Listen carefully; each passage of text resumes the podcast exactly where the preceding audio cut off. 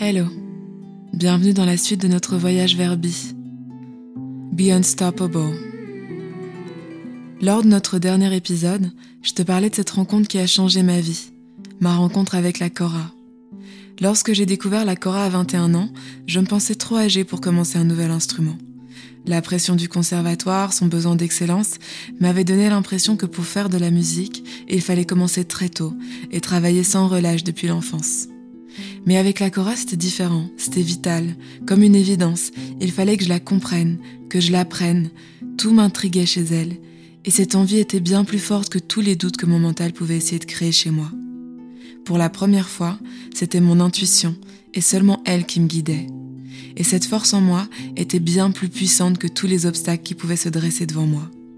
Car en effet, vouloir jouer d'un instrument si méconnu, c'était accepter de se confronter à plusieurs difficultés. Tout d'abord, c'est se rendre compte que la majorité des magasins de musique et luthiers ne connaissent pas la Cora, et que visiblement, il me faudra redoubler d'efforts pour arriver à m'en procurer une. Ensuite, c'est réaliser le peu d'informations qu'il existe à son sujet. Et contrairement aux multitudes de vidéos en ligne, la Cora ne dispose pas de tutoriel YouTube. Et puis, c'est constater que la seule personne semblant proposer des cours ne se trouve pas à l'académie ou au conservatoire du coin, mais à deux heures de train de chez moi. Mais cette fois, contrairement aux fois précédentes, j'étais inarrêtable. Ces difficultés et ces challenges ne me démoralisaient pas au contraire et ne faisaient qu'augmenter mon envie d'apprendre, de comprendre les secrets de la Cora.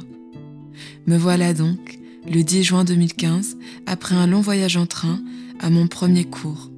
Je m'en souviens comme si c'était hier, de ce moment où j'ai pris dans mes bras pour la première fois cet instrument qui avait bercé mes rêves depuis des mois. La Cora. En commençant nos cours, la première chose qui m'a marqué, c'est qu'il n'y avait pas de partition, pas de notes, rien. Tout se jouait à l'oreille. Quelle libération pour moi qui depuis des années avait été submergée par le solfège, les gammes. En un coup, je n'intellectualisais plus rien et je me laissais guider par mes oreilles, mon corps, mon âme pour ressentir pleinement les vibrations de cet instrument magique. Ensuite, il y avait la durée des cours, pouvant parfois aller jusque 4 heures, pendant lesquelles nous n'échangions pas un mot. 4 heures à jouer les yeux fermés, avec comme seul langage celui de nos doigts qui frottaient les cordes de nos coras. Pour suivre mon professeur, il fallait que je fasse taire mon mental et que je laisse la musique me remplir pleinement. Sans le savoir, je retrouvais tout doucement ma passion, ce feu intense qui brûlait en moi depuis toujours, mais qui s'était éteint petit à petit, étouffé par la désillusion, les critiques et la pression d'excellence. Ici, dans cet espace rempli de musique, tout me semblait doux, simple, évident. Il n'était pas question de perfection, mais d'émotion. C'était la seule chose qui comptait. À la fin de notre premier cours, mon professeur m'a dit que la cora était l'instrument traditionnel des griots, magiciens, conteurs et musiciens d'Afrique de l'Ouest, et qu'elle se transmettait de père en fils depuis des générations. C'est donc durant son enfance au Sénégal que son père lui a transmis tous les secrets de sa lignée au travers le son de la cora. Il m'a dit que c'est pour cette raison que dans sa culture, on ne dit pas un professeur de cora, mais un maître de cora, celui qui transmet. C'était donc ça. Je n'étais plus l'élève et lui le professeur, mais la disciple et lui le maître qui me guidait vers ce chemin initiatique à la rencontre de la cora, et bien plus encore. Mais ça, je n'allais le découvrir que plus tard. À ce moment-là, je commençais à peine à mettre des mots sur cette force indescriptible qui vibrait en moi. Et puis, à la fin de l'été, mon maître m'a transmis ma première Cora. Nous étions enfin réunis, elle et moi, ensemble, pour toujours. Avec elle à mes côtés, je me sentais forte, remplie d'une nouvelle confiance. Maintenant je le savais, j'en étais sûre, la musique était faite pour moi. La Cora était mon signe de la vie, et je n'allais plus jamais douter de mon rêve. J'allais continuer la musique et mes études au conservatoire. J'allais étudier sans relâche pour devenir la meilleure, la meilleure version de moi-même. Les notes, les gammes, le chant, la technique, j'allais tout maîtriser, tout comprendre, les compositions, les arrangements, tout. Je saurais tout faire. Je deviendrais inévitable, inarrêtable. Et pendant ces années à travailler dans le silence, j'allais les prendre, les moqueries, les critiques, les humiliations, la tête haute et sans trembler, parce que je savais maintenant que la musique était ma destinée, et je n'allais plus laisser quiconque ni personne me dire le contraire.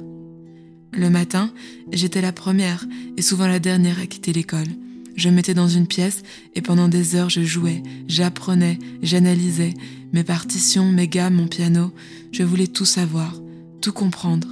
Et quand après avoir chanté plus de huit heures d'affilée, je rentrais chez moi la nuit tombée, la voix cassée, j'étais fatiguée, mais heureuse, car je savais que ces sacrifices, ces heures de travail, je les faisais pour moi, et pour moi uniquement.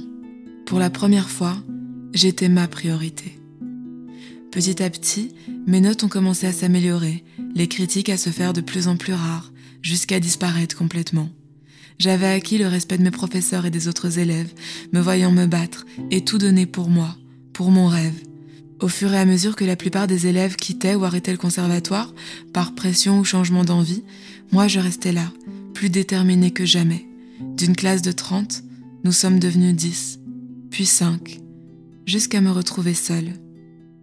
Et lorsque j'avais besoin de me vider l'esprit, de me faire du bien, je jouais de la cora. J'en jouais tout le temps, elle était partout avec moi. Au point où au conservatoire, les gens commencé à se demander si je n'avais pas arrêté le chant pour le violoncelle, cet instrument à la forme étrange que je portais toujours sur mon dos. What is this instrument? On posait la question des dizaines de fois par jour, dans les couloirs de l'école, dans le bus, dans la rue. A double bass? A shallow? Ma cora intriguait. Et si par hasard quelqu'un rentrait dans la salle où je répétais et voyait ma cora posée sur mes genoux, il s'ensuivait inévitablement une longue discussion, mêlée d'excitation et de curiosité.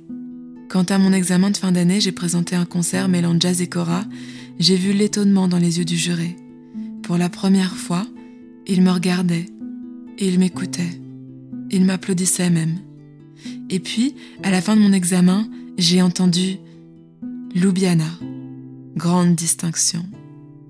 Moi qui avais commencé mes études avec un redoublement, à deux doigts de l'expulsion, avec des moqueries et échecs à répétition, moi qui me pensais maudite, dépourvue de talent ou de sensibilité artistique, je venais de finir ma quatrième année avec grande distinction. À partir de ce moment-là, mes études se sont très bien passées. Et l'année suivante, au moment de finir mon master, le directeur de l'école est venu me voir et m'a dit Merci Lubiana. Merci de n'avoir rien lâché, d'avoir travaillé si dur, tu es un exemple pour l'école et pour tous les élèves. Tu montres par ton implication, ton éthique de travail, que tout le monde peut y arriver. Il ne faut pas être le meilleur pour réussir, mais le plus assidu, le plus téméraire. Alors merci d'avoir tenu bon, et même si nous avons tous douté de toi, tu montres aujourd'hui que tu es parfaitement à ta place dans le milieu artistique. En entendant ces mots, j'ai revu toutes ces années défiler devant mes yeux, et j'ai compris. Au fond, il me suffisait de croire en moi, en mes capacités, de ne pas laisser les doutes et les critiques extérieures déteindre sur mon estime de moi. Car en me respectant, j'ai acquis le respect des autres. En m'écoutant, j'ai été entendue. Aujourd'hui, je crois en ma vision, aussi unique et singulière soit-elle.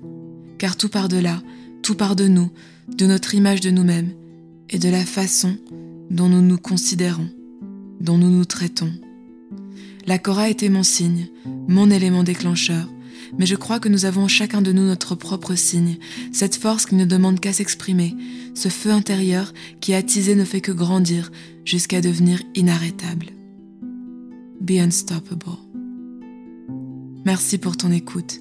J'espère que cet épisode t'a plu et pourra te montrer que dans la vie, rien n'est impossible pour qui croit en ses rêves.